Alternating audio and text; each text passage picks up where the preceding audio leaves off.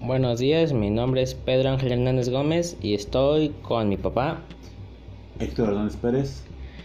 que hoy vamos a, le voy a preguntar una encuesta sobre el avance de la radio. ¿Qué opinas del avance de la radio?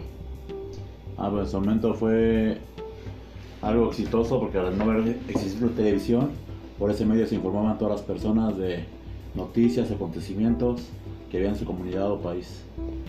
¿Has escuchado alguna novela en la radio? Sí, llegué a escuchar novelas en la radio. ¿Con qué frecuencia escuchabas la radio? Casi del diario. ¿Escuchabas o escuchas un programa de radio? Escuchaba ahorita ya casi no escucho radio. Eh, ¿Escuchabas una programación de radio en específico? Sí. Las serenatas de la Z.